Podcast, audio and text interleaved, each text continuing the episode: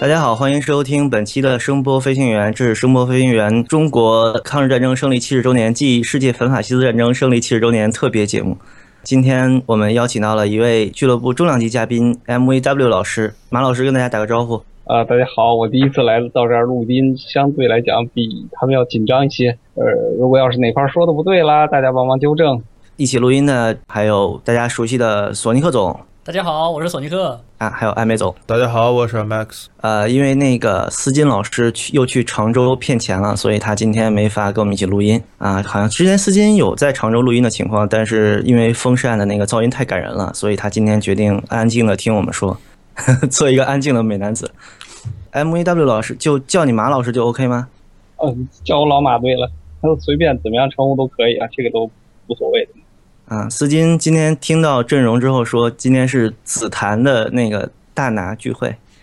但我我和我和那个索尼克老师肯定是小 P，阿美总和马老师都属于大拿级别的。艾美总当年跟我们总是那个呃步调一致，方向相反，但是现在基本上跟我们已经能所有的方向都说到一块儿去了。嗯，是阿美总是那个原来的坚定的监听党，是对吧？不是啊？党监听党。我一直都不是监听党啊，我我没有不是什么党，反正我觉得我自己的听歌从头到尾都还比较一致，无非就是我觉得喜欢的我就喜欢，不喜欢的就不喜欢，只是恰好专业设备我喜欢的比较多而已。我自己用的我自己用的耳机和那个音箱都不是监听箱啊。哇，那你自己你不会觉得这个监听的这个东西啊，所有的东西听起来相对都比较枯燥吗？不一定啊，这个不一定的。这个看具体型号的，你像现在我，我们现在录音这边，我这边用的所有东西啊，基本上全是专业货，但声音也挺好。你如果要是从这个，比如说，呃，就像你听呃电视的这个这个这个配音啊，这这个角度来说的话，这些专业设备听起来都不错，因为它非常的平实。但是如果你从这个音乐欣赏的角度的话，有的时候需要它一点一点点美感的时候，我觉得这个这种情况下，很多的监听设备可能听起来相对比较枯燥。这个还好，因为你其实这种风格越明显的东西，往往是普世面就越窄。这个看你听什么，反正我口味非常杂，其实我无所谓。这个可能，它有一个有一个比较大的局限性啊。我觉得，我觉得就是说，你的这个音乐素材做得越好，那肯定是相对来讲，这个监听的设备它的表现力是越强的。那相反，现在的这个音乐可能制作的时候，快餐类的音乐，如果你说拿一个非常就是揭示力非常强的这个这个这个后端来来听的话，我觉得可能它这个局限性就会表现的更明显一些。对这个事情，我也不知道它是好事还是坏事。是这个样子，但是无所谓嘛，反正那些其实我自己感觉，如果你听商业录音比较多的话，往往是本身水平比较高的录音，呃，往往也意味着歌手水平比较高，或者起码歌手比较有钱，就是它中间有很强的相关性。其实真正好的作品，往往它录音也不会差。对，艾美同志，你用过那个什么没有？那个、那、那个、那个、那个奔驰马克的 DAC 二 H HDC 吧，应该是没有啊。我不太喜欢 Benchmark 的声音。那个机那个机器，你觉得和就是你自己比较熟悉的那个 Halo 之间啊，就是我说是奔驰马克的风格，并不一定非要 DAC 二。我觉得这个厂牌的风格和你那个用的那个 Halo 之间的话，你你认为这个之间的这个差别在哪个？可能是素质上的差别，风格上可能会有点接近，但是我觉得它还更像 SPL 一些。Halo 我觉得不太像 SPL，我觉得 Benchmark 有点像 SPL。那个阿美总，你应该从来不是 Benchmark 的用户吧？不是。啊，我好歹还用过那个 DAC 一啊，就是对对对，DAC 一改款太多了，我是也没都听过。呃，我用的是它旁边还有两个耳朵那个比较老的款。啊，然后当时是好，我不确定它是不是最老啊，但当肯定是没有 USB 模块的，那应该就是最老的嘛。啊。反正 Benchmark 给我的印象不太好，就它那个声音太线条化、太干了，就丢细节嘛。其实，对对对。然后那个我我跟你的看法还挺像的，就它跟那个 SPL 的路数挺像的。对我很讨厌 SPL 的，然后我以为我我不讨，我喜欢它的壳子，对壳子不错。SPL SPL 我怎么觉得它不是一个非常就是说。呃，非常直白的，我觉得它是它离中性太远了，SPL 离中性太远了，非常强大的染色，而且那个染色不好听。是是是是是是，这个是的，这个这个我认同。Benchmark 其实也是那个走向的，没那么重而已。哦哦，奔驰马克那意思就是说，在你看来，奔驰马克的这种，就是我认为它相对比较平淡或者平直的这个色彩，在你看来就是相当于它已经是一种染色了，但是对啊，只是和这个可能传统意义上认为的这种染色方向不太一样。它是不好听的染色嘛？而且素质又不够。Benchmark 它的这个它的这个主要亮点是成本比较低，它有异步升频 ASRC 这个，就他做能做出来一些假素质。呃，论坛里边应该说第一个最出名的这个一体机就应该是奔驰马克的 DAC 一了，就是出名的，我想我能想到的啊，嗯，第一个机器就应该是奔克奔驰马克 DAC 一了。有可能现在可能，呃，从二零一二年吧，二零一二年的时候，那个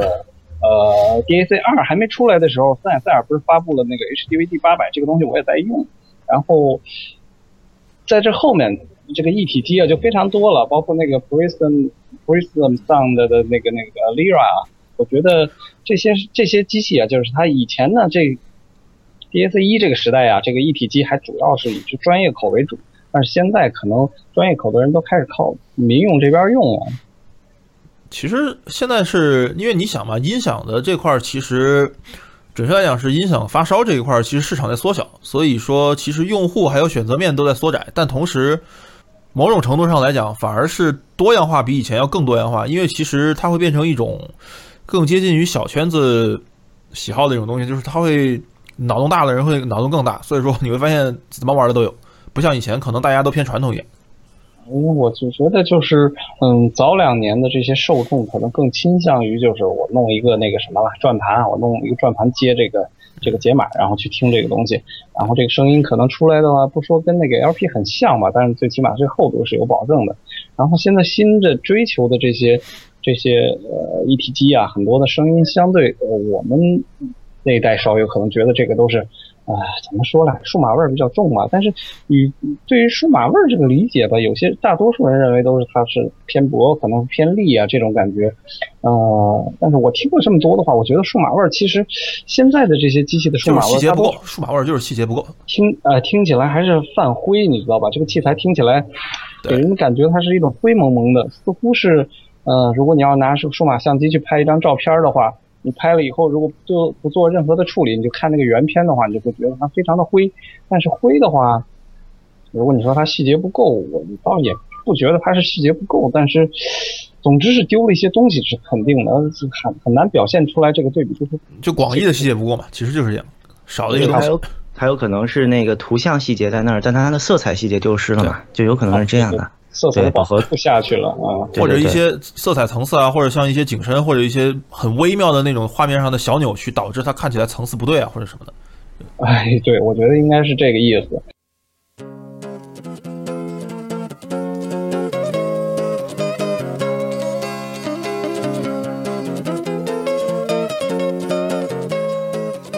现在前两天不是，我是听你们在说的是这个这个京东上面有有人开始用那个众筹众筹的模式去做一个那个呃 USB DAC，也应该是个一体机那个超级大专体机，嗯，啊。这个你们谁对这个项目比较清楚的呢？稍微介绍一下。不清楚嗯，只是之前看紫檀有人发帖 说到这个东西，啊，对这个，我觉得这两天应该是我我觉得啊，应该是这个公司在有意的在音响论坛里面推这个东西，就是在制造这个话题。然后这个厂商叫 Musical Impression 音乐印象，嗯，然后这盒子它起名叫 Pandora，就潘多拉魔盒那种感觉。潘多拉魔盒这个这个这个名字充满了吐槽点。对我觉得是啊，我觉得就是，就这明显是一个 国内厂商就想往洋玩意儿上靠起的名儿，但选了一个西方了解对西方文化的一个特别背景吗？对特别不祥的一个 预兆。一开声就就就就放释放出灾难了。问题了就。对，就世界一切苦厄灾难都是打开这个盒子就全跳出来了，然后你做了一个众筹，大家买一个潘多拉魔盒随身带着，哎，这个厂商的背景，这个厂商是是咱们这个认识的这个行内的人吗？还是就是完全不知道从哪蹦出来这么一个角色？嗯、它的这个京东页面上面介绍啊，殿堂级音响设计大师李明，金字边那个铭刻的铭，没没没这个呃，它应该是主要是这个电路方面的设计。我觉得这种声音和那个架构什么的我都不太了解啊，因为我也不是做技术的。但像什么 Pandora 这种槽点，应该是它这个公司的产品什么的这个做的做的这个概念吧，就老板的品味有问题，对，不是品，就是产品经理这个不不过关，这个文案拉出去开了就。我我觉得这种如果它是一个小团队创业项目的话，老板本人肯肯定脱不了关系。你产品定什么名字，老板还不知道吗？他看不出这个吐槽点吗？你肯定是，哎，嗯，有可能，我也觉得是在这个人文品味上面可能稍微还是有点欠缺。对这个事情理解的话，潘多拉这个名字是真真的是不适合一个你你你让他要你要从里边出生的这么东西啊，取这个名字。嗯，对，这这个嗨，这这个先别吐了，这也没什么可追打的，人家已经在你这个名字众筹了。主要是这个重点是李明是谁，我不知道。呃，那你哎，你们进音响圈这么多年，能做到就有名的音响设计师你都认识吗？肯定不能，肯定不行肯定不能。但是呢，有名的音响牌子肯定还都是认识的。啊。他既然是众筹，肯定是小牌子。如果他真的给哪个著名的音响牌子做过，或者出过什么很著名的型号，我不相信他不写，他肯定会，写。啊他有写啊，他有什么是？哦，不是，他这个他只是说是著名设计师。有啊，全球第一个支持七百六十八千赫兹的 PCM 幺七零这个没卵用啊解码器，这个没卵用啊！啊。我说的是那个设计师哦到底给哪个牌子的什么型号做过设什么设计？就啊如果他本人不够有名的话，他如果做过这方面的东西，也是可以往脸上贴金的事情，但他没写。就是不只是人呐，他的包括他的作品什么都都可以。对他又写了一个数字音乐服务器，获得了二零一三年美国 CES 创新设计和工程奖。说数字数字音乐服务器，咱们这块儿的这个、这个这个杭州这边不是有个品牌声韵啊，它本身做的那个 Iris 做的已经是在国际上有一定的名气的。嗯，哦，你看后面写了李明全球第一个七六八的 PCM 幺七零四，这个，我靠，我觉得我我不太明白他写的吐槽点，这个本来对，我不明白他写的这个是什么意思。嗯你知道吐槽点哪里吗？因为吐槽点是幺七零四这个解码芯片本身只至少九十六。对呀、他是肯定当然说白了，这个是超频超出来的。嗯，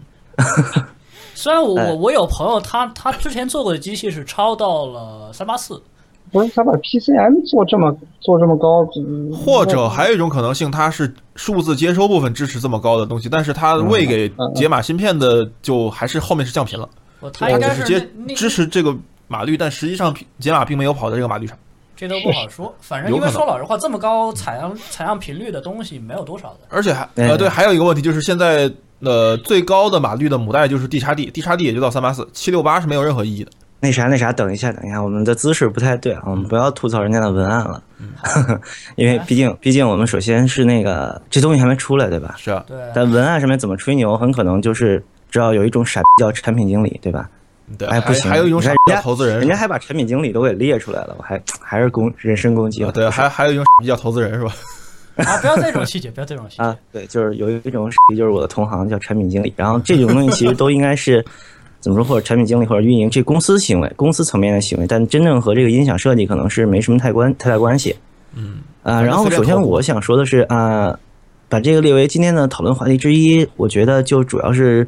你看它这个形态啊，是一个很厚很大的盒子，嗯，然后这个是不是一呃，因为作为众筹，它肯定是肯定要面向一部分非发烧友的，嗯，但这么巨大的一个体积，还是走一个便携，应该算便携倾向的那个随身音乐设备的加持，它真的适合一些非发烧友吗？真的适合大众的消费消费者吗？我我觉得你定义便携的话，首先不能以它的体积来吧。要如果是一个东西便携，它首先是有没有外接电源呢？如果有这个锂电池啊，或者是是这种这种机构的话，它可能你才能把它算是一个便携。那肯定是有，那肯定是有。但那个 Hugo TT 它不也是有电池的吗？啊，是是是我是，T 那 T 个 T T 实实际上它只是换个壳子而已，T T 打模板，对，官方打模板，换个盒子。因为它 T T 是看起来是一个，就是光从这个这个这个看，一般情况下，从传统的这个对音响的这个这个东西的理解上面啊，一个东西如果你把它做的很非常大，然后你你在上面把它最后缩出一个小的东西来是可以的，但是你反过来，你做了一个非常小的东西，然后你把它扩张成一个非常大的东西，一般认为这个音质是是不太可靠的。它不是扩张，它也没扩张，它就是一块虎狗的电路板放在中间，然后加了两块电池。对，啊，那就做的就太粗糙了，你这这它就换个大壳子呀，就换个大壳子。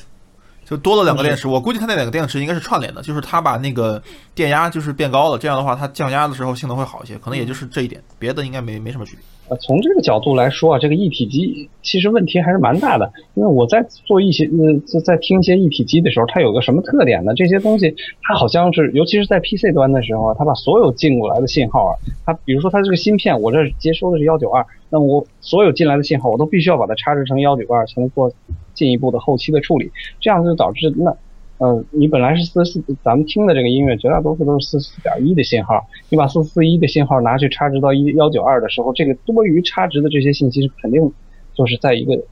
高分辨率的系统下面肯定会带来一些问题。事实上肯定是有劣化的。啊，是啊，它它实际上不是一个不是一个正面的作用，它实际上是是给你这儿里边无中生有的一些东西，呃，有的时候你可能会它觉得它一些信息量，但是你听的久了，你会发现这些信息量，因为它是假的呀，你听的久了，你会发现这个这个这个质感啊，实际上是非常不自然的。这实际上是现在这个做一体机啊，这是一个大潮吧，大家都在做这个事情，呃，我觉得它这个负面作用、负面的影响还是挺大的。这个可能要分开来看，因为声频这个东西，它其实。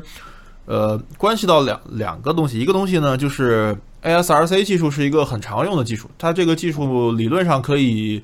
隔绝 Jitter，但是呢，这个技术有一个坏处，就是它的就像你说的，它是一个异步差值，所以说它其实会有一堆乱七八糟的东西问题，比如说什么采样点偏移导致的时针啊之类的，理论上是看不出来，但实际上会有。然后，而且这个技术非常好实现，有很多现成的东西一块芯片就搞定了，性价比非常高，而且也不需要好的本地晶振。那所以很多人都在用这个东西，包括像九零幺八里面，就是也不是九零幺八啊，E S S 芯片默认里面都是这个原理。然后，所以很多人就是这样，因为方便嘛，方便简单容易做。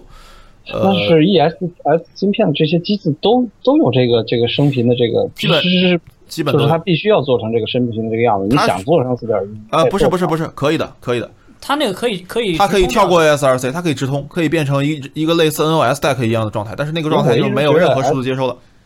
SSRC 应该是一个比较昂贵的技术，就是高质高品质的 SSRC 应该是一个比较高，嗯，应该是一个比较昂贵的技术。SSRC 并不难实现，嗯，然后还有一个更麻烦一点的是 PLL，但是那个便携上也就不要指望了，因为那个更费费。像环电路，对，它需要一一堆好晶振，而且还要电路做得好。一般传统的信号处理呢，肯定是有 PLL 多一点。SSRC 在我们看来，一般情况下就是，如果假如说你在做一个东西以后，你需要把它后期做 RSRC，最最早我知道的时候，你都是用的那个瑞士的那叫什么品牌啊？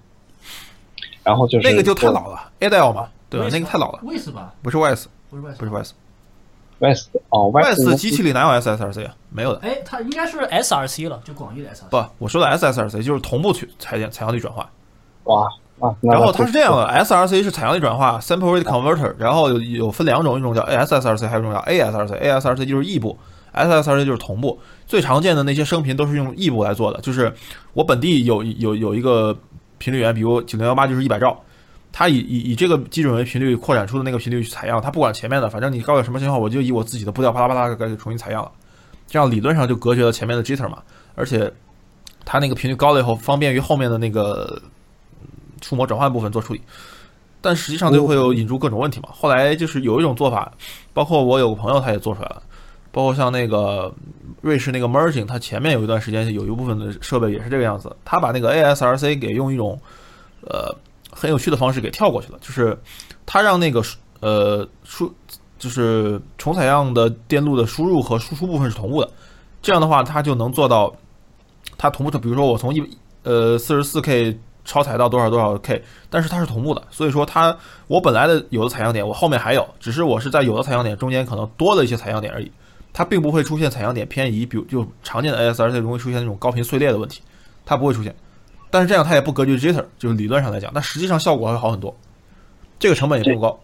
这开发一体机的这个成本是，就是你开发一个，就是比如说它就像它这个东西定价两千块钱，那开发一个这个档次的一体机的这个这个成本很高吗？需要就是必须要以通过众筹的方式才能去去把它实现吗？还是我觉得开发成本我看恐怕并不一定高，它高的是别的部分啊。你是在推广这个或者是运营这一块的对营销这一块的成本了。嗯，呃，它这个走众筹的话，我感觉就等于是从它开发开始就开始这个宣传了，就跟别的音响产品路数不太一样嘛。啊，我觉得是他这个做众筹这个事情，它本身就是如果要从咱们这个发烧友的角度来看的话，它可能并不是保证你这个呃产品质量的一条路，它只是嗯保证你这个啊，你这最最开始你可能就就有一定的受众了啊，你的宣传和你开发是一路进行的。我觉得这个从产品的角度来讲的话，它可能并没有什么太大的好处吧，可能是。嗯我觉得这个众筹本身就是一个广告对呀、这很明显啊，肯定是啊。他众筹这个，我觉得更主要就是因为他大部分工作其实完成了，他这个东西一四年的呃，对啊，时候才立项它已经小批量市场了呀。对，就七月份的时候已经做到小批量市场，然后送送去给别人听他。这个筹的显然不是研发成本啊，他这个筹的应该是推广成本。换句话说，他实际上这个实际上他现在做众筹更多的是预售，然后做一下广告。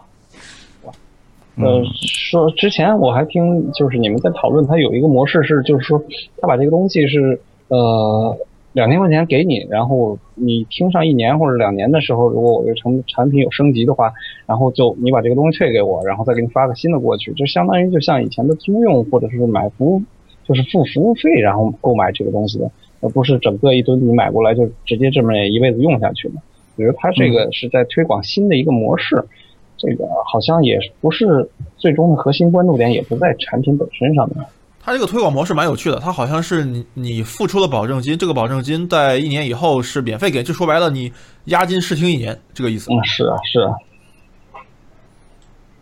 嗯，其实这么想的话，咱们所谓的众筹在论坛里面其实也不是很少见，不是现在很多品牌都走粉丝路线，然后比如说某某某随身听厂商，他马上要发新品了，对吧？我可以先征订前一百个用户预付费的，然后我可以你们就有点像小米的饥饿营销一样啊，你预付费了，你可以第一个拿到，然后比如说第一个拿到的前一百个用户，当我这个型号更新的时候，你们可以付比别人少的钱来以旧换新啊这样的。呃，其实这些东西在论坛上面我们都挺常见的吧，尤其国产的那些牌子。那他为什么去众筹一个一体机，而不去众筹一个就像现在比较流流行的这流媒体类的代替 Iris 这种这种这种网络播放器的这个东西？我觉得这个不是更有前景吗？是这样啊，我觉得是这样，因为这个它这个一体机的肯定它的前端指向的是手机和 iPhone 这种东西，所以它放到京东这个金融上面做众筹，呃，更多的是面向非发烧友和那些就觉想把自己姿势调整为发烧友的那种音乐爱好者，就他可能对这个随身的便携设备并不了解，但他想。呃，用一个概念性的东西告诉你啊，我的 iPhone 加上这一个可以作为一个高级音源来随身使用，然后能对对对，能驱动更好的设备。呃，你相当那个网播啊、数播啊这种东西，如果在京东这种开放式电商平台众筹的话，它可能就没有在论坛那种就比较核心的讨论环境了，就大家可能都不知道它是什么。而而且我觉得网络播放器这个东西它，呃，它背后可能会涉及一些跟音乐和音乐版权有关的东西。这个所以说，呃，可能如果你想就是凭借自己的实力去涉足这一块事情，会招来一些麻烦。但是如果你做 USB-DAC 的话，可能就没有这方面的顾虑了。你随便做啊，反正这音乐的音乐或者说这音乐文件本身是跟你们没有关系的。所以我觉得这可能也是一个考虑的角度。但是我总觉得啊，就是从发烧友的角度来说的话，你把这所有的精力啊，你你所有动的脑筋啊，全都集中在这个后面的流通过程中，或者包括你跟你之间的这个用户之间互动上面了，而不是这最早我们都知道这个这个这个中国的这个静电耳机啊，最早都是一个一个一个一个发烧友跟咱们一样的人，然后待在这个屋子里边，哇，真是花了很多年啊，可能是三五年时间，一直是。卧薪尝胆的在那儿 在那儿弄，一直弄了这么久才把它弄出来的。啊，他最早的这个这个这个所有的精力都开发在各种材料的试验上面，而不是说是呃我怎么把这个东西营销啊卖出去。事实上，你把东西做出来了以后还还愁卖吗？中国就他一家呀。所以说，我觉得有的时候这个是不是有点想偏了？你把这么大的资源，然后集中在这个相对不重要的事情上，而把真正最核心的东西忽略掉了，我觉得这个也不是一个好事儿。那但在商业考虑上面。没准它的重要性和你觉得是相反的呀。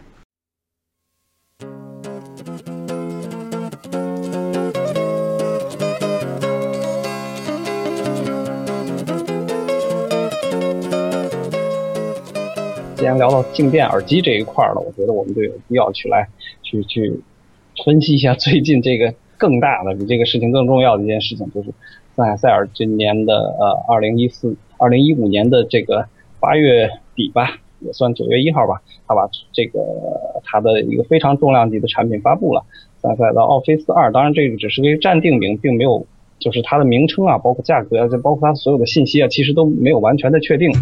这个事情呢，因为它的第一部的这个奥菲斯一的这个发布已经是一九九一年八月份的事情了，到现在已经整整二十四年了，啊，是该有一个更新了，但是我没想到它来的这么突然。我一直认为就是今年它肯定必须要。以它的周期啊，三十塞尔六年一个周期啊，它的这个这个产品是肯定要更新了。就是二零零三年的六五零到二零零九年的 HD 八百，它必须有要有一个更新的东西上来。但是我没想到它一下子就把这么大的东西给发布出来了，而且当然现在目前流出来这个价格也非常恐怖啊，定价四万美金呢。诸位对这个事情有什么看法？它这个四万美金应该不是它官方的定价，它好像也是一个等于是聊天的时候就。不是官方渠道透露出来的一个四万刀的定价，嗯，事实上，从就咱们目前这个市场接受度来讲，你哪怕就是一个，你把真的定义为一个一个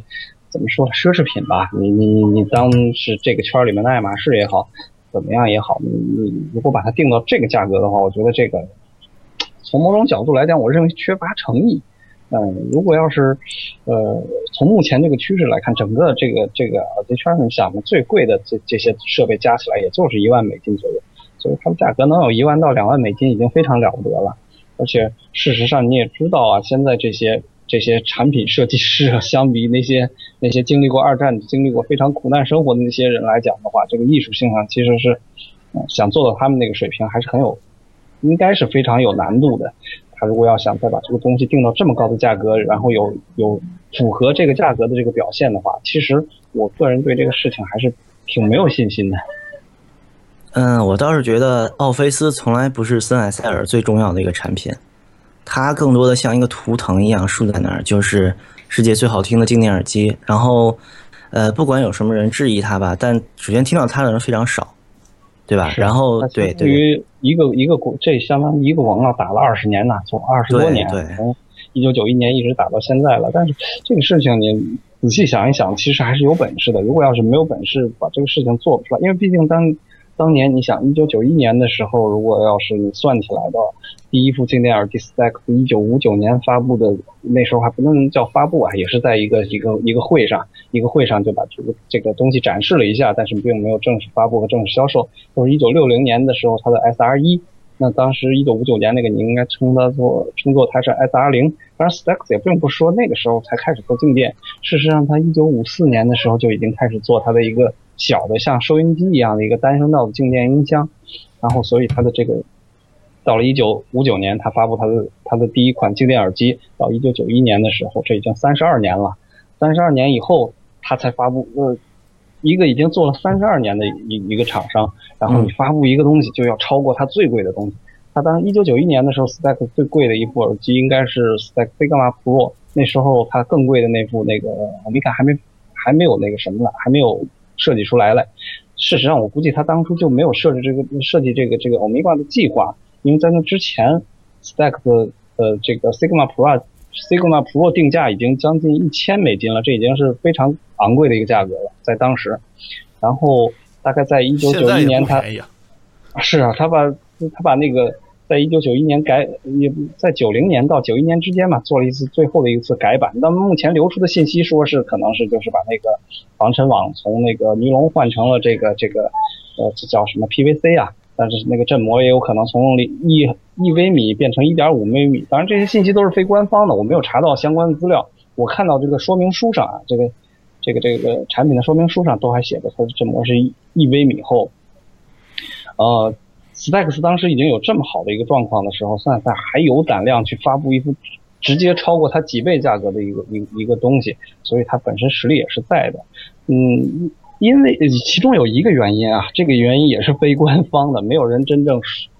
说过这个事情，那就是他在八十年代，一九八一年的时候，他可能跟那个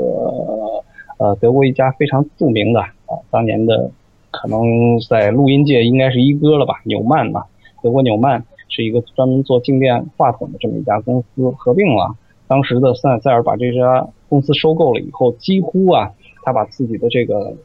核心的力量都调到纽曼去了。实际上，从一九九一年他们正式合并之后，森海塞尔自己家族的人掌控的主要是纽曼的资产和纽曼的技术。森海塞尔。这个品牌本身倒是让他们可能是相对之前降了一格。事实上，呃，很多人认为这这个这个就是你做这个奥菲斯啊，很有可能是跟纽曼的加入是有直接的关系的。当然，这个放大器这个阶段，放大器这个东西啊，呃，之前塞尔塞尔在一九大概应该是一九五零年之前就已经帮那个西门子一直在 O O E M 它这这个这个功放了。那时候是专门给电影用的，全都是胆机。塞尔塞尔做这个功放的时间可能要比耳机时间要长得多了。包括他最早以前做话筒的时候做的这个话放也都是他自己在做的。他做放大的历史比那个比其他的。品牌就是耳机圈的品牌的这个这个这个牌子的时间可能都长，所以说啊，之前后面流呃就是流过来一个消息，说是这个塞塞尔的这个 H E 九 H E V 九零啊，就是它这个放大部分是那个英国的呃 Audio Note 是那个音乐贵族是帮他做的，这个这个信息这个信息我一直都是很难相信，我到现在当然这个也确实这个事儿也本身没有官方承认过这个事情，我认一直认为不太可能。森海塞尔做放大的历史就非常久。如果你要愿意一直往前追溯的话，那一九三六年的时候，森海塞尔就是老森尔老森海塞尔弗里茨森海塞尔在柏林奥运会上面帮在帮这个奥运会的一个场馆做了一个当时叫混音器，也就是把一一架钢琴的声音在一个很大的场馆里面，一架钢琴的声音能让这个整个场馆里面所有人都听到。实际上，从这个角度来讲，这个就是一个放大。他从一九三六年就开始做这个事儿了。他他做这个电压表、电流表的时候，这块儿所有的精力也都集中在这一块儿。所以你说放大，如果他是让假以别人的手的话，我认为这个事情是很难理解的。呃，静电部分，因为它只在一九七七年的时候发布了一个叫呃 Ultra Ultra Pilot 还叫什么呀？我记不太清楚了，就叫叫叫极点的一个呃。一个一一个静电耳机，但是那个可能是助集体助集体模式的，并不是完全的静电模式。有关这个资料我们并没有考察过。这个耳机当时发布的时候，它因为它肯定做那么多年了，它发布的时候它这个名气还是比较小的，所以在当时也没有引起多大的反响。在这种情况下，一九九一年斯海塞尔的这个奥菲斯应该说是横横空出世啊，而且这个奥菲斯的这个。它的这个静电放大器上直接集成了这个同轴，也就是说你直接可以接数字信号进来。在那个时候，应该这些东西都还是比较时髦的，所以它出来以后，整个给这个业界的震动是非常大的。嗯，如果从某个角度来讲，你也可以说这个事儿是厚厚积薄发。前两天我记得就是有一个伙计啊，我的他的 ID 我可能不太记记不太清楚了，是在咱们论坛上面不是把他的这个这个最新的这个森海塞尔的播放。H E 九零播放的那个是播放一些音乐的这个录音，做到放到那个网盘里边去了，让大家听了一下。那我跟这个伙计听过了以后讨论了一下，觉得这个这个 H E 九零啊，相比某著名品牌的呃平板耳机啊，也是一个非常非常昂贵的型号。相比之下的话，那显然这个 H E 九零的这个表现要全面的多了。它给人听起来的，除了这个。因为录音的原因导致这个低频上面的一些破音啊，这个是技术的，这个技术层面的啊，其他方面呢，给人的感觉都是要舒适的多了。它这个啊，声音听起来应该是非常有底蕴的一种感觉。这个并不是我说的是最近那个特别著名的水滴状的呃平板耳机吗？啊，这个自己知道就好了，不需要把它说的太清楚。那就是那是了。然后，然后我们要说。这个这个底蕴上面的差别还是应该说还是很明显的，并不是说我们非要找一个说不清楚的东西，然后把它放在放在前面说说，哎，这个东西是呃人文价值很高，怎么样？这种虚的指标来来来去称赞它，故意这样做不是这样子的。事实上，你听起来的话，你会觉得它的协调感确实是比它的另外一个啊一直试图超越它的这这个这个新的作品还是要要权威一些。这个差距我们必须要承认，在你承认的基础上，你才能思考是怎么去去跟他匹敌，或者是再进一步的超越。我觉得必须要有这方面的意识。那我我把这个就是有关这个应该说是奥奥菲斯二发布的这个这个背景啊，刚才基本上都给都给诸位介绍过了。那新的这个奥菲斯出来以后呢，目前对它的这个有关这个 Office 二的所有信息还非常非常的少。就据我了解，它公布的一个数据就是它的频响是五到一百 K 啊。五到一百 K 这个可能比当年我记得是在二零零四年索尼发布的 c o l i a 零幺零，那是一个非常昂贵的耳机，对，当时将近三万块钱的。然后这这副耳机当时我记得是高频上到五十 K 了，这已经在五十 K 还是一百 K 啊？我记得好像也是负十的时候能达到一百 K 还是多？这已经非常非常恐怖的一个指标了。如果你要是按照咱们的幺九二的话，你幺九二的频率才能上到九九十六嘛。那么它直接都能超过你幺九二的这个这个这个指标了，所以说，呃，它这个这个标的是非常厉害的。但是我我觉得非常奇怪的一个地方就是，它作为一个静电耳机啊，一二零一五年发布的一个如此昂贵的静电耳机，它竟然用了二点四微米的振膜，这个让人很难理解。你要知道，咱们在在一九七七一九七八年到一九七九年那个时代的时候，静电耳机还是在。两微米的这个水平，在那之后几乎都已经达到一微米或者一点五微米这个水平了。之所以后面有一些涨他们把一微米调到一点五微米，是因为就是更多的人对这个低频啊有有有一些追求，他们喜欢听更现代的音乐，典型的就是像杰克逊一类的这种流行乐，它就需要相对比较厚的这个振膜。那如果要是他把这个振膜加到二点四微米了，而且在上面蒸镀了一层白金啊，蒸镀了一层白金，这和以前以前的这些耳机一般都是蒸蒸镀黄黄金的，包括咱们某著名，咱们国产的某著名品牌曾经在纽约发布的那款静电耳机，它也是争黄金的，当时的这个，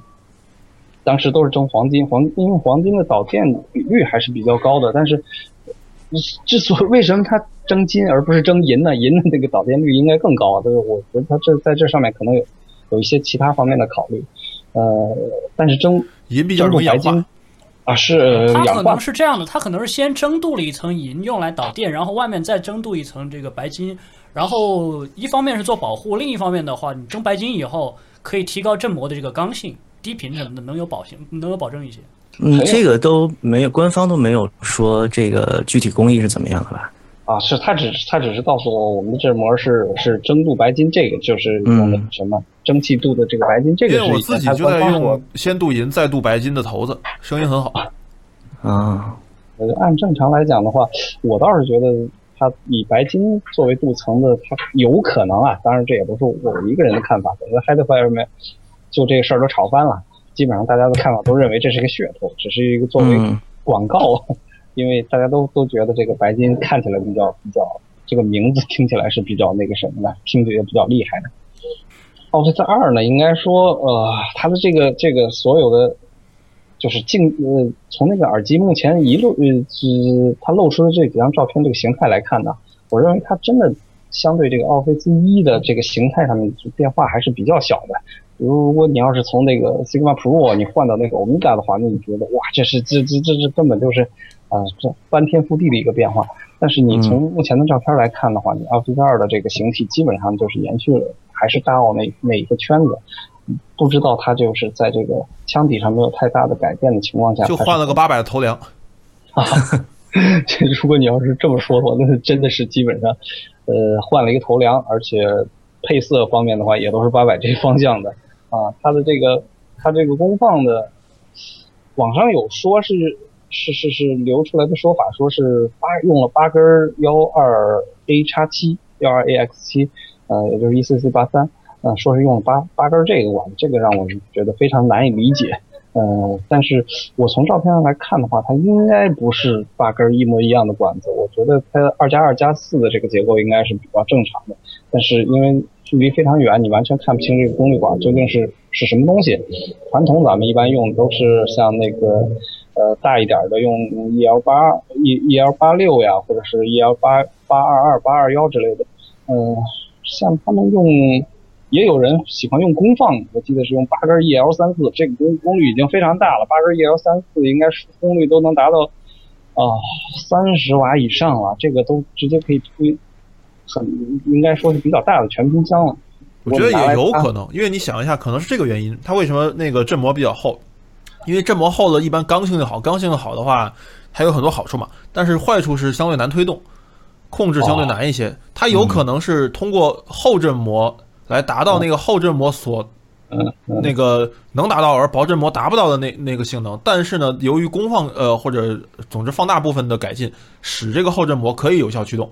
所以它很有可能。如果如果它是用八根管做前级，然后它的后级用的是那个晶体管结构的话，就是前胆后直这个结构来推动这个这个这个这个新的这个后的振膜，我觉得是可能性是非常大。但是呃，换从某个角度来说，静电它最大的一个特色。就是因为它的振膜是轻盈的，你听起来它的这个转换速度是非常快，它少了这个磁的结构。但是如果你你你你放弃了静电最最有价值，也不能说最有价值吧，但最起码最独特的这一部分，然后去追求一个跟动圈一样的振膜相对更有力度这个感觉，这个从这个角度来讲是一个好事吗？那毕竟它的动圈做的非常二点四微米，应该也不是动圈振膜的级别啊，它还是一个静电振膜的级别，对吧？圈一般在在五到六个微米对啊以上往上了。奥菲斯二，呃，从我个人的这个看法来讲，我觉得是，嗯、它的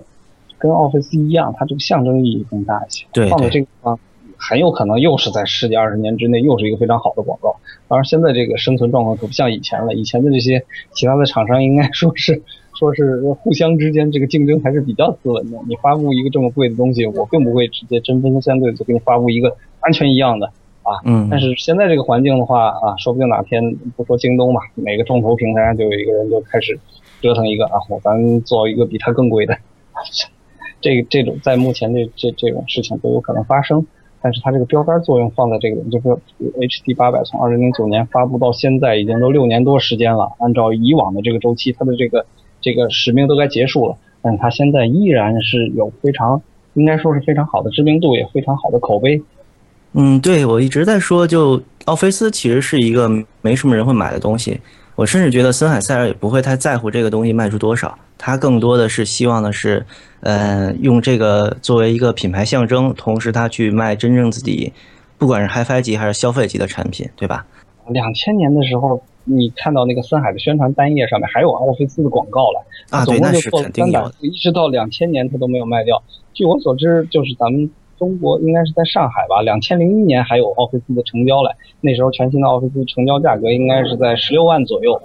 呃，当时我记得是在应该在两千零四年还是两千零五年的时候，有一批奥菲斯当年的备件，就是备备用的耳机，它的这个耳机做的多，耳放只有三百个，耳机做的多。然后它当时我记得是、是大家谈的一个非常著名的一个叫发烧鱼，就是南京东宇的这这个老板，他当时专门是跟这个森海塞尔可能也比较熟，然后把他那个多余的几部这个这个奥菲斯的静电耳机，我记得是应该是以三万块钱的价格吧拿到国内，就是只有一个耳机没有放大器。然后记得当时这个还专门那个呃引起了一 一些人合伙去找那个老北京的这个叶力啊，北京老叶啊、叶老师专门去定做这个放大器的这个事儿。那太值了，三万买到太值了。那肯定啊，那搭 PS 是吧？那个时候是。啊，而且你从这个事情啊，从这个事情你可以嗯看到一个事情，那那你可以看到一个现象，那就是耳机其实就是静电耳机本身，它其实价格并不是很贵。这个你从 Specs 定价你也能看得出来，Specs 最低价格的那几个耳机都是都是可能一两千块钱，呃，拉姆达系列都都不贵的，但是它的放大器都非常的昂贵。所以说，如果它定价是十六万，你一个单耳机只值三万的话，那你一个那个放大器的价值相当于在十万块钱左右嘛。这个嗯，它这个应该不能做简单加减吧？它之所以买那几个啊、做那几个买那几个耳机的时候，呃，他是就直接跟森海塞尔买出来的整耳机吗？是是不是不是说啊是是零件儿回来自己装，不是的。对，之前那个 HeadFi 不是有那个网友说，就森海塞尔对于大奥的维修是直接换配件，所以他们会自己搞搞掉一些配件，然后去那边换来配件，最后把零散的配件组装出一个大奥来现在我是啊所以。这个事儿是有的，现在现在这些人啊，什么事情都能想得出来。对对对，就骗那个备备用的配件来组装出一个那个新的耳机来。呃，一九九一年你已经玩过了一次，你就是发布了一个非常昂贵的东西，然后在二十嗯年一直都给你在打广告，免费的广告啊，非常好。那现在如果你还想再把这个曾经已经玩过的东西再玩一遭的话，那个我想应该不会再像以前那么顺利吧。嗯，这次发布会你不觉得很奇怪？这个东西甚至没有挂出来，没有接上电，它就是放在那儿，像 水晶棺里的尸体一样给大家看。它甚至都没有戴在任何一个人头上，对吧？不要听了个不不要不要听听个播客都要跑路啊！啊，二零 不要总想闹出个大新闻。二零一二年他发布 HDVD 八百的时候，你要知道只是放在罩子里，实际上里面那个 HD 八百只是个工程样机，能不能响不知道，但是它最起码过了一年以后才真正把产品发出去。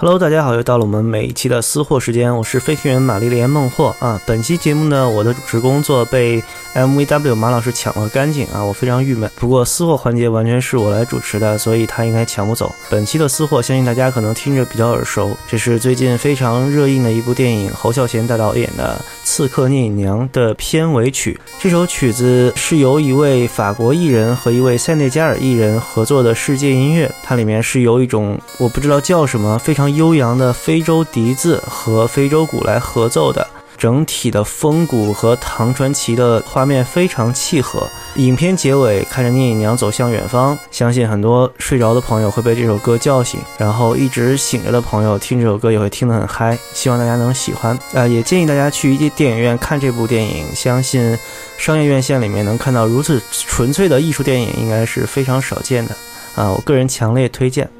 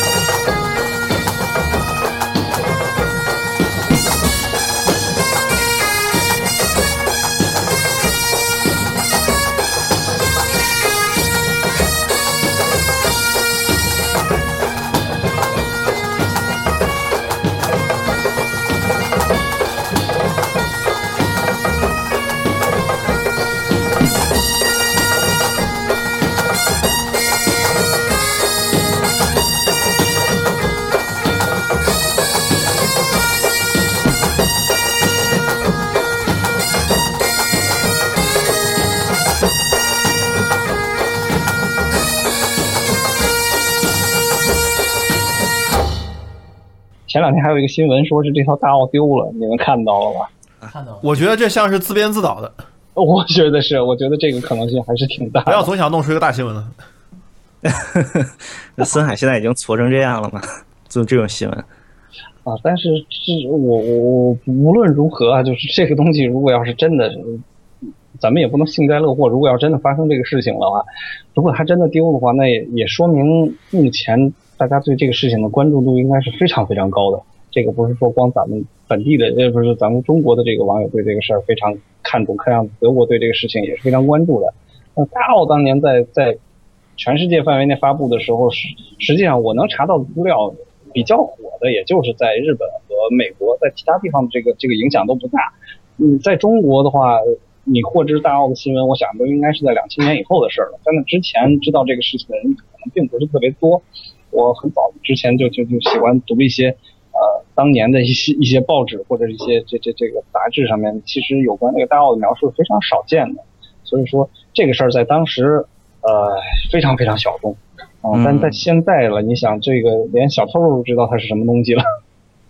主要是网络原因嘛，就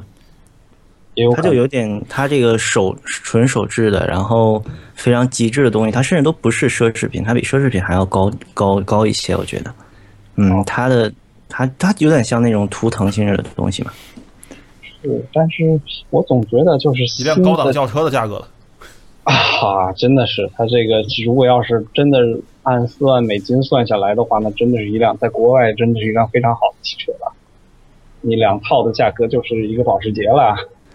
但是但是我可以保证，它只要出来国内，不管绿檀还是紫檀，肯定都有人买。我天，我我我对 我我觉得可能商家会买，但是个人你如果说要真的绝对有，不差钱的多的是。对，绝对有。对对对，现在这个时代变了啊！现在以前早大概在二零零一年、零二年、零三年的时候，如果能买得起那个歌德 RS 一啊，就是呃，或者是那个 AKG 的 KK 啊，当年也是四千到五千块钱的耳机，在当时都觉得非常非常疯狂的一件事了。嗯能买得起，那时候小奥套装才卖一万出头啊，一万多一点点，然后。那时候如果要能买得起小奥的时候，都都会让大家觉得哇，偶像啊，非常疯狂的一件事情。但是现在来看的话，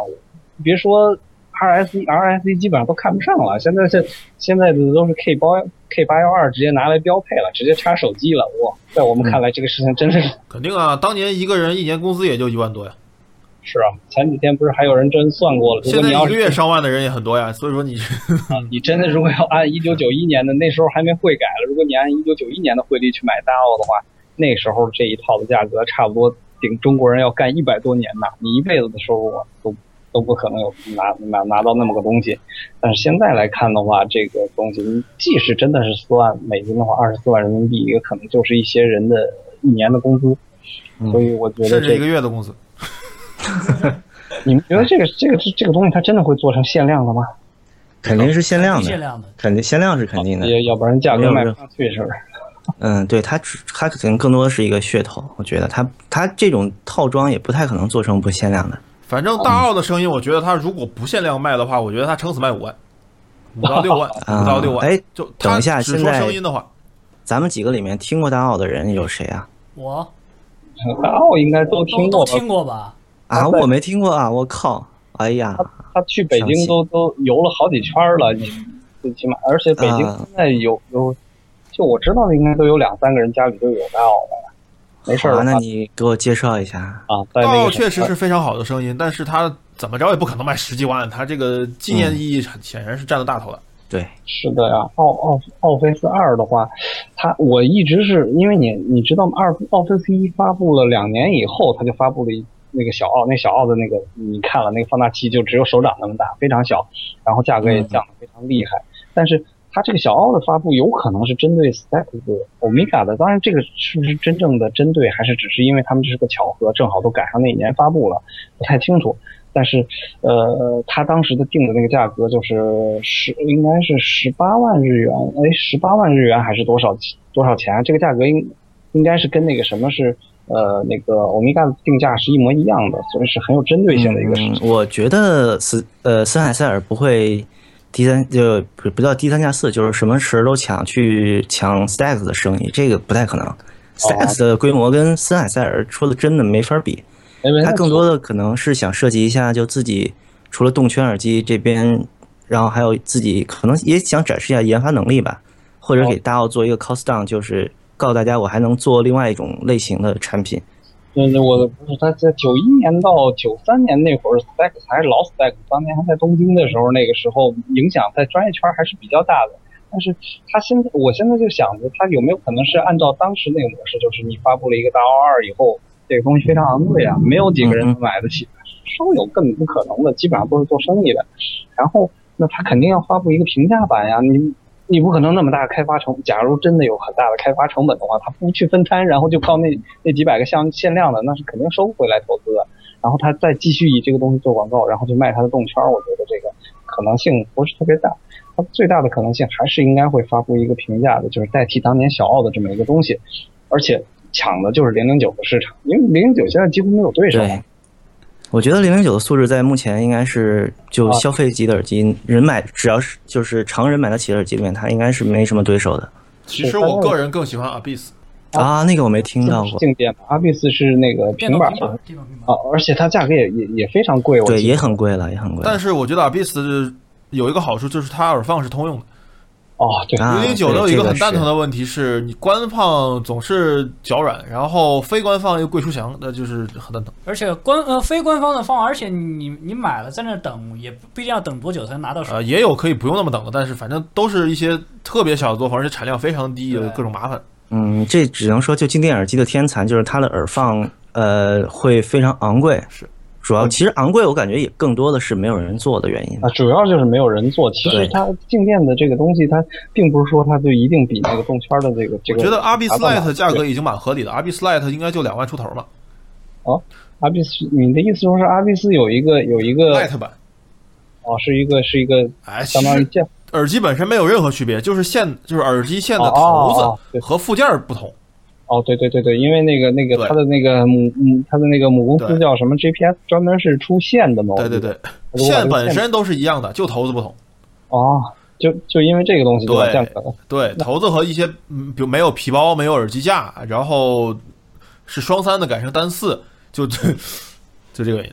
所以我觉得，如果他是通过，假如说他想通过 HD 八百或者是类似的一个东西来去抢这块市场的话，显然不如把大奥降大奥的这个奥二吧，奥二降到这个别的、这一个新的代替品，以前叫 H 一六零嘛，现在说不定就是 H 一七零八零之类的，拿这个东西来抢这一块市场，它显然更得心应手一些，跟别人不一样嘛。所以我觉得你的意思是我们还可以期待一个大奥二的廉价版？小奥二，小二，对，就这小二就这几年的。是啊，但啊现在唯一操心的事情是不是森海塞尔？像森海塞尔这种这种这种级别的厂商，他很喜欢干一个事情，就是像英特尔一样，他专门在你的这这这个这个这个通用性上给你做些手脚。比如说你你没办法直接接那个磁带壳放，改个插头倒罢了，有的时候它可能还是因为电偏压不一样，对，偏压压不一样不兼容，嗯，所以说你你你这个极化电压不一样的话，你的放相当于不能用，这是一个非常糟糕的情况。那然后他再通过放置赚钱，这这这，我觉得那就是有点掌控市场的意思，这个就非常的没劲。但是我有点担心的，因为八百的那个声音你也知道，和老森海甚至从和六百以前的产品，对对对，就差别就是森海，我觉得分三个大阶段，一个是五八零早期和更之前的是一个阶段，嗯然后五八零后期和后面一直到八百之前是另外一个阶段，这三个阶段还有八百本身是个阶段，这三个阶段的声音很不同。那事实咱们最早的你听到的那个那个八十年代及以前的那个都是典型的老的弗里茨森海塞尔风格啊，他是一九一二年出生的人啊、清澈清澈透明，略有点偏薄，当年是那个那个感觉。嗯，对稍等提醒一下啊，然然后咱们可六百附近要重口味，呃，咱们可千万别再把五八零之前再细分了，聊不完了。我知道啊，我知道啊。是是，然后六六百前后又是很重口味、很厚的那种声音，然啊后这八百又变成一种高科技感的东西，是反正我觉得大奥二如果真的是继承八百那个音色，我突然有点失望。完蛋，完蛋，我觉得是完蛋我觉得八百是那种怎么搞都搞不好听的耳机。你要知道，塞塞尔目前的这两个联合 CEO，这两个人都是七零后啊，这两个年纪都不大，所以说他们做出来的东西就，不太可能是是这个老的那两个塞塞尔啊，一九四不年、一一但。是有一点，我觉得七百和八百声音又不同，七百反而又更接近于六百时代的声音。那明显啊，他如果不再不继续往那个方向再再退一退的话，因那那为我觉得有一个很关键原因，是因为据说八百的设计师就是索尼那个设计师。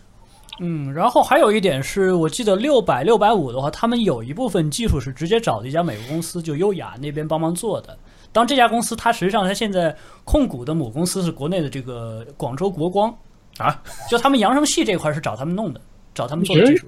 一直有这个说法，但是我总觉得以他的这个研发实力，实在是没有必要这么搞啊。没有没有没有，就他们这种还是偏走量一点的嘛。呃，这这你要说量，我觉得再怎么样，七百也不应该算走量的耳机。不不不，我是说六百六百和六百五，七百的话，七百八百这两个肯定应该还是就。他们德国或者新加坡那边做的，就深海自己做的多一点。这个不是六百和六六五零这两个总共一年的销量才一万只左右啊！这个是我也觉得这个东西没必要去这么搞。反正这个是这个事儿，我一直是不太相信。就跟那个之前传那个斯塞尔的那个那个放功放是别人帮他做的一样，这个我不太相信，因为因为他已经做了这么多年了，然后完全把自己的技术新包装一下都可以，完全没必要去把这个东西外包出去，没这个。而且。再怎么说的话，六百六五零说白了还是它认知度最高的两个东西。如果要变化太大的话，这这这个影响应该是很难自己去消除。实际上变化还真挺大的，六百六五零前后期的差别。哎，是是是，它最早的时候那个那个滤网它是那种黑色的，据称是羊毛压缩纤维啊，但是后期改成尼龙，再到后期现在改成一种金属的这个这个编织网。但你要说。金属的编织网就一定比那压缩羊毛纤维，你要说是是成本上有什么区别？我觉得应该没有太大区别吧。金金属滤网，它它它也不是一个，那你随便也是要有点工业技术才能编织出来的。呃，可能还是更多的还是迎合一些口味。另外一个，它真的是你换了这种这种这种壳以后，它肯定是耐用度要要要好得多了。最早的那个羊毛纤维，你时间长了，一碰它肯定容易破。所以。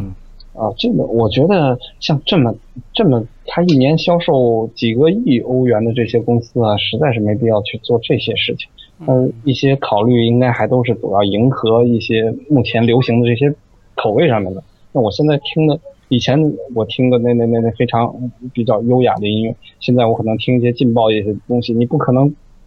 还拿继续那一套来放。放什么东西以后都还是很慢的那种，那种很悠扬的感觉，这这个味儿就不对了。所以它朝这方，因为价格在那摆着，它肯定要朝这方面妥协。我觉得主要是在这方面的考虑，而不是真的是物料上的那些成本。当然也有那个那个可也有那个可能性。嗯，最后一个来一个分支话题吧。我们期不期待那个森海塞尔做 HD 八百后续的动圈旗舰呢？你要说不期待的话，我觉得这人是有病。不，我觉得这个才真正是森海塞尔真正专心做的东西。大奥这种东西更多的是他拿来就是怎么说十年炫技吧？对，十年磨一剑对炫技派。对，真正拿来抢市场，呃，拿来做企业标杆的，还得是动圈耳机的真正的旗舰。至少森海塞尔目前没有做平板的意向吧？呃，我我想顺便插一个，就是我我认识一哥们儿，他现在在森海那边做研发工程师，他跟我说，他们现在做现在做的最最重视的一个项目是什么呢？不是耳机，是一个会用的全向式的麦克风。就从德国然后到新加坡，他们都在忙这个事儿。麦克风才是他们的主业嘛？对，有可能，毕竟是主业，是当年最早第一款产品啊，那都是四十年代事儿了。当年一九四五年的时候，给西门子研发的那个。M D 二吗？还是什么呀？就仿西门子那个麦克风，这是他最开始的呀。所谓他的这个这个所有业务的滥觞嘛，嗯，源头。所以说他的这个东西，嗯，麦克风肯定是他最关注的另另外一个，你要知道，他手头有纽曼啊，纽曼是纽曼是录音界的大拿呀。他是这个，他首先他这个客户源就在那摆着了。所以那换了你，你也肯定会关注这一块市场，利润又丰富，然后又没有那么强烈的竞争，而且手里面掌握了两个。非常好，非常优质的品牌，你说他肯定要把精力放在这一块儿了。但是，呃，你要说动圈耳机也好，静电耳机也好，它其实都是这些动圈动圈话筒和呃动圈话筒和那个静电麦克风的这个副产品。所以我觉得，你要说他如果真的把精力全部投入在这一块儿的话，很有可能他的这个技术稍微转化一下，就是一个新的耳机单元出来了。这个应该是很值得我们期待的，因为。呃，HD 七百这个受众可能啊，这个口碑还是稍微差了一点。虽然我对这个耳机的还是比较个人还是比较偏爱的，但是我真是没想到这个耳机怎么会会得到这么糟糕的评价。我不知道你们、嗯你们几个都去听过了没？但是怎么会我听过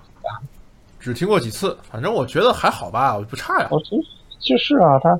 基本上声音，你要说就是很清清楚啊、精美啊，这些东西都有，而且它又不像那个什么呃，现在新的那些耳机那种非常强烈的金属味儿啊，非常强烈的刺激性，它没有的，它其实还是像六五零那样听起来慢慢慢慢悠悠的，很还是比较优雅的这么一个东西，怎么会会有这么糟糕的评价？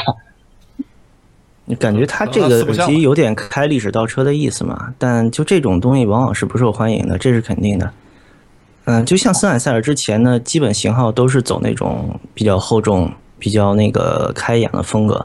你现在真正现代化了之后，走有了一个 H D 八百，其实八百是成功的嘛。但你成功的又往回落的时候，这可能就是一个不太讨好的举动。嗯也有可能，因为我我倒觉得可能不一定是这个原因，还还是一个四不像，就是你你如果我是要听那种老风格，我干嘛不直接买老型号？那老型号又没停产，呃本身就是一个天凤类的东西了你放一个四不像出来，我我就其实是处在一种很很尴尬的状态。六六五零很成熟了，八百很成熟了，对它中间正好有个空档，那就硬着头皮也要往里塞。那长得像八百，听着像六五零的东西是是一是什么鬼？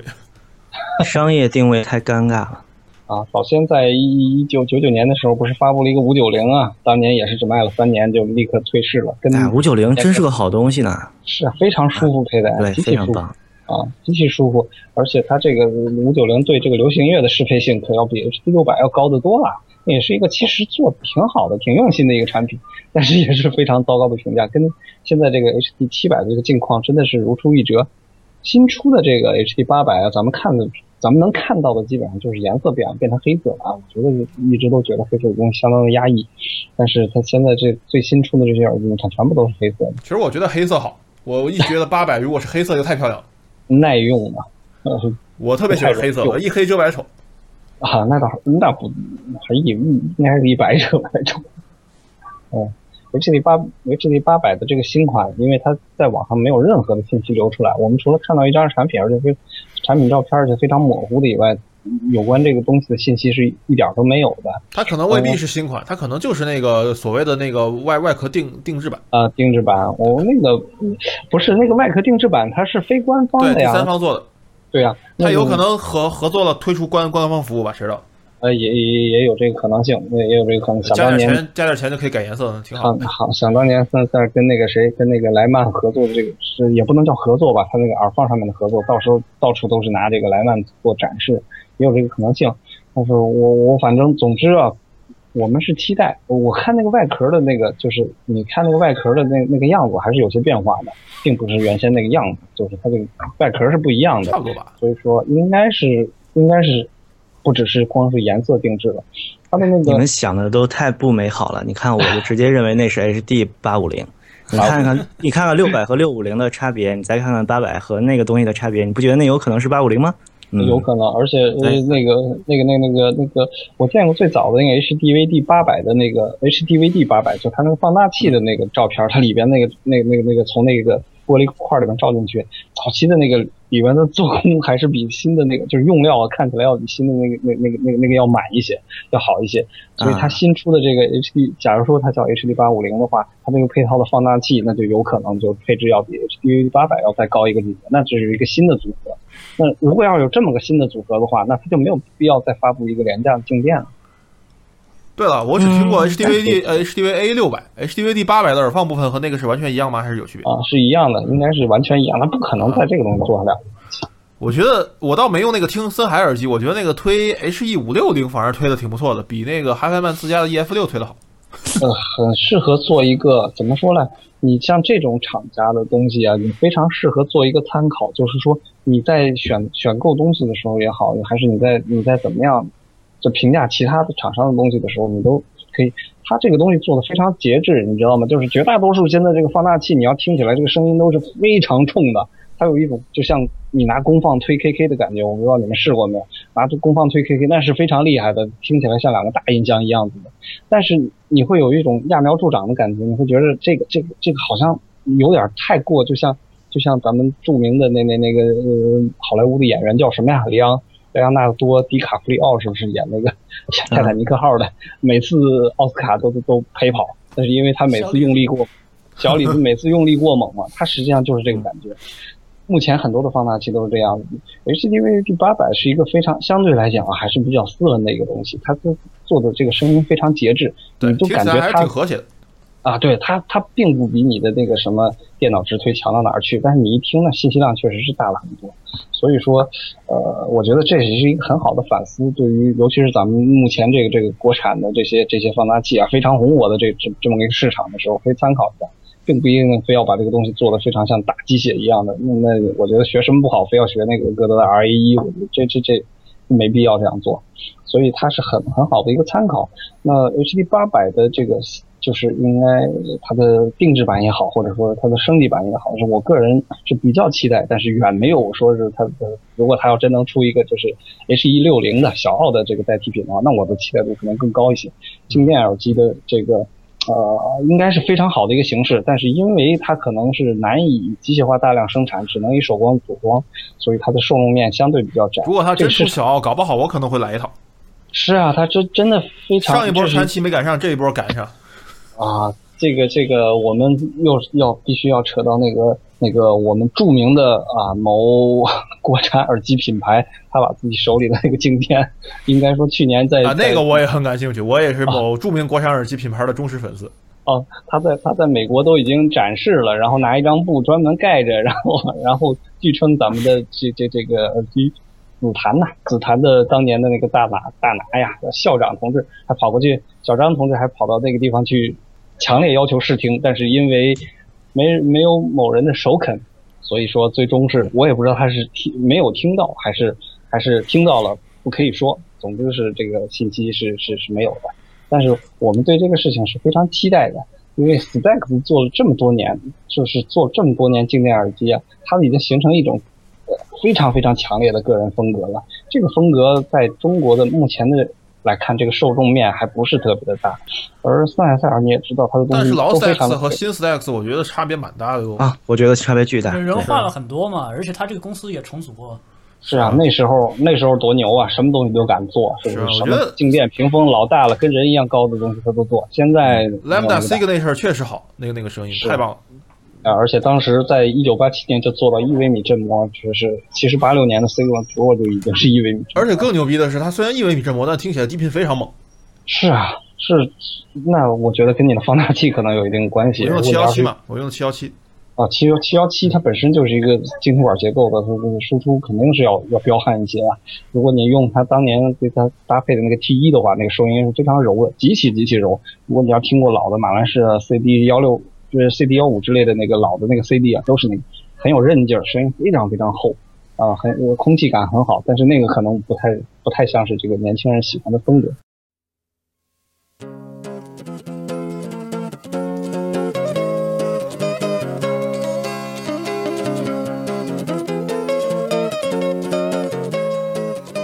今天因为时间紧张呢，只跟大家分享了几个三个话题。这三个话题可能也是最近大家都比较关注的。呃，之后呢，因为我这儿必须要离开了，但是因为呃我个人在这个上面对这些话题应该还有一些深入的见解，可能还希望再跟大家做一些深入的讨论。这个就留在下一次有机会的话啊，跟小八呀、跟这几位朋友一起，然后咱们再找一个时间，然后再探讨一些这个事情。就是希望是能在这个新的八百或者是新的奥菲斯发布之后，咱们听过了以后，然后再对这个事进行详细的讨论。今天就先那得多久？之后啊？那呃，我天，之前可以讨论一些其他的话题，反正我们可是十十十天一更，你这个就是不打算来的意思。那倒不至于，呃，有任何好的话题，咱们大家都可以一起交流。总之啊，非常非常高兴有机会能跟大家以这种形式来进行一次交流啊，希望日后咱们能在就这些话题吧，频繁的能跟大家进行一些这个这个这个讨论吧。讨论啊，如果要是呃有兴趣的朋友，也可以在网上就是 PM 我我发短信息啊，或者是什么模式，也有也或者其他一些朋友愿意参与这个话题的话，可以找这个小八，到时候咱们可以一块儿做一期节目。那今天就跟诸位先告个别吧，啊，再见，咱们下次再见，OK，拜拜。拜好了，拜拜。拜拜拜拜拜。你的结束语都不读了。最后祝大家身身体健康。我靠，完全不用说话，这期太太省事了。